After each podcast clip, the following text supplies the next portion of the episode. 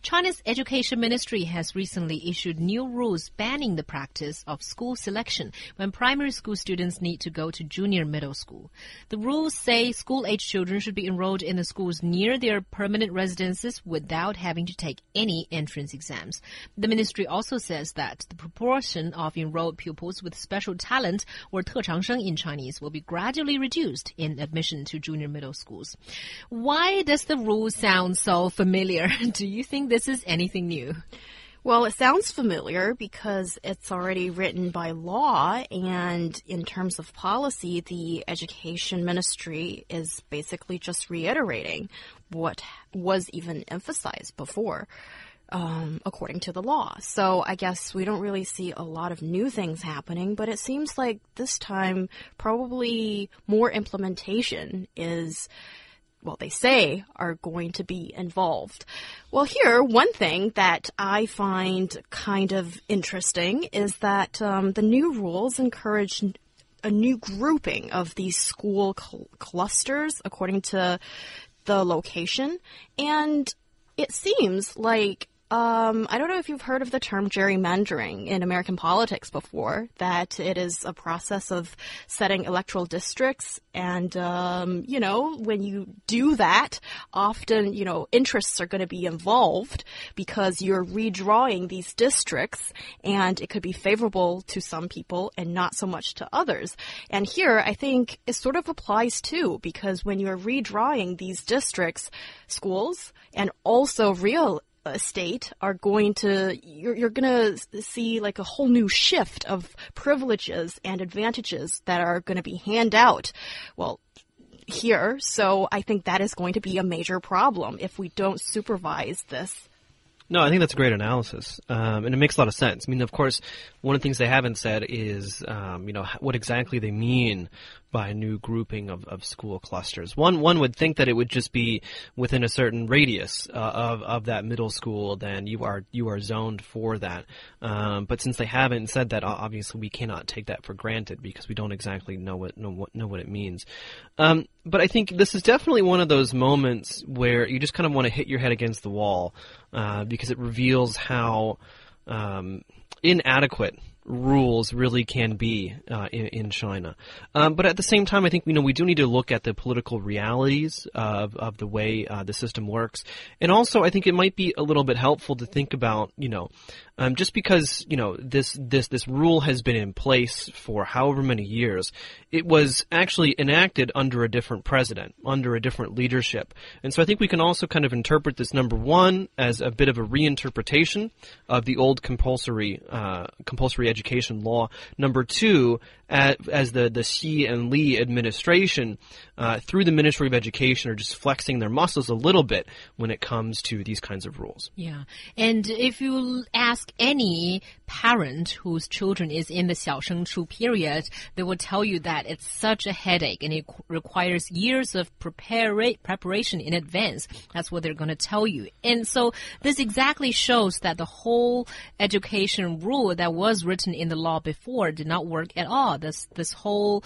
uh, now uh, be allowed, it was not working. So how do you ensure that the new rule, which is basically the same thing, is going to work?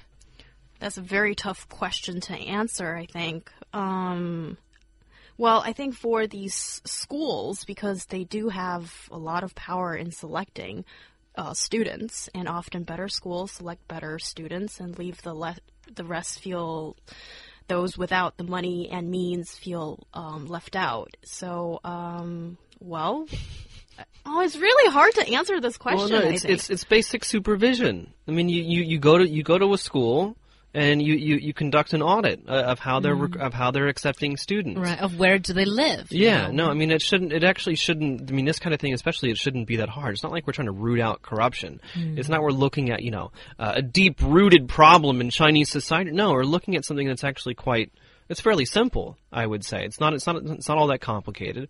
It is going to be difficult in terms of central supervision, uh, especially in, in further further away areas. You know, uh, you know, the, like what is it the saying? The further away the emperor is, mm -hmm. like the, the, less you have to worry about right, him, or something, something like that, right? Um, so, and that's always going to be a problem with when when any when any time the central government issues any kinds of rules or regulations. Um, but but also, I mean, again, we need to be talking about the education, the educational structure, and how this this actually works. Because in China, you know, you basically you have schools, and and they're tiered and they're ranked mm-hmm. uh, by how by how good of a school they are, and they're they're how good of a school they are is determined by their test scores. It's determined by one factor of, of measurement, and I think that's that, that's a big problem. I mean, because I have I have no problem with uh, students having to apply to go to better schools, students having to apply to go to what in the U.S. we would call magnet schools. Mm. That's not an issue. But the issue here that we do need to address and that does need to be enforced is that people should have should have equal access to education in the area where they live, and that's not what we're seeing here. Well, I think with this new rule, hopefully it will allow those at least who live in the area to definitely go to the school that um, they are that they live so cl closely nearby to. And um, but I think the difficulties in implementation comes from the school and the parents and students as well. And of course, I think it comes down to that these schools, the it is seen that the teaching quality and all the other things that come from a school is varied so dramatically. So, well, I think ultimately we are looking at some sort of balancing of resources between all these schools. So at least, you know, if there isn't a major difference, then people wouldn't be trying so hard, investing everything into getting their uh, children into a better school. Yeah, but also there is the argument that uh, in Chinese culture or in Chinese society, there's always going to be the pressure from parents to get into a better school. So that makes it very hard to implement rules like that because it's not only in the school's interest to have 择校生 because they make money, it's also in the parents' interest to have their kids be a because they want their kids to get into a better school. Well, look, no, I mean, but yeah, yeah, sure. No, I think I think that that, that children if if they have the aptitude, if they have the talent and and the skill, they should be afforded the opportunity to to go to a school that that that meets their ability. And so if that means that the the school that they're zoned for does not do that, does not challenge them appropriately, then yes, of course, they should go to to a better school. But again, the point here is that you know everyone should should have access to to, to schooling close to where you live. Mm.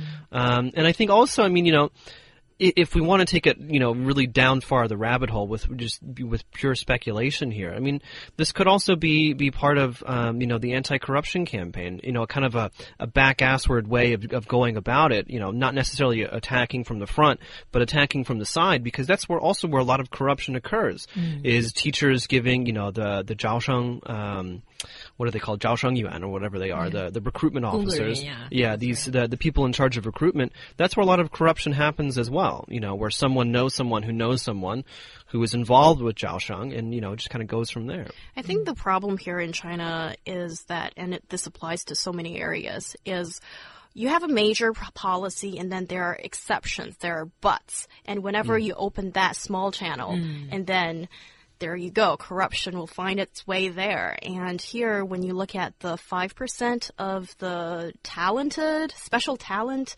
students, and I think this would have a major effect on um, how things are going to be run and how students are going to situate themselves and also parents as well. Because when you have a quota like that, um, I think it's going to be a lot of pressure for students to want to become that special talented person. Yeah, and, and bottom line, I mean, number one, what we need is more credibility in society, which is which is going to be very difficult, but a lot, but that will come as as less and less people feel they need to uh, scratch just just to survive.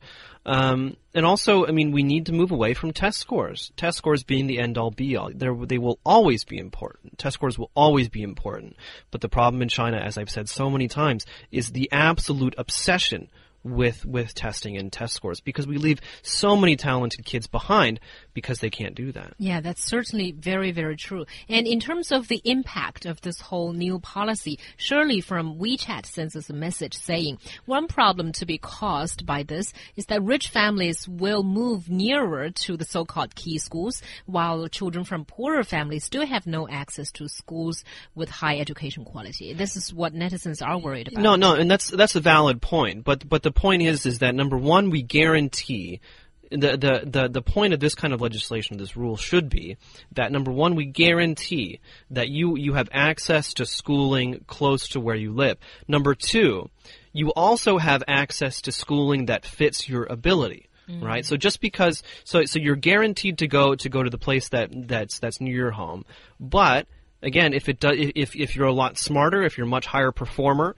than the average student at that school, you should have the opportunity to go to one that does meet meet your level. Yeah, as long as the whole system is played out in a fair way, I think. Yeah.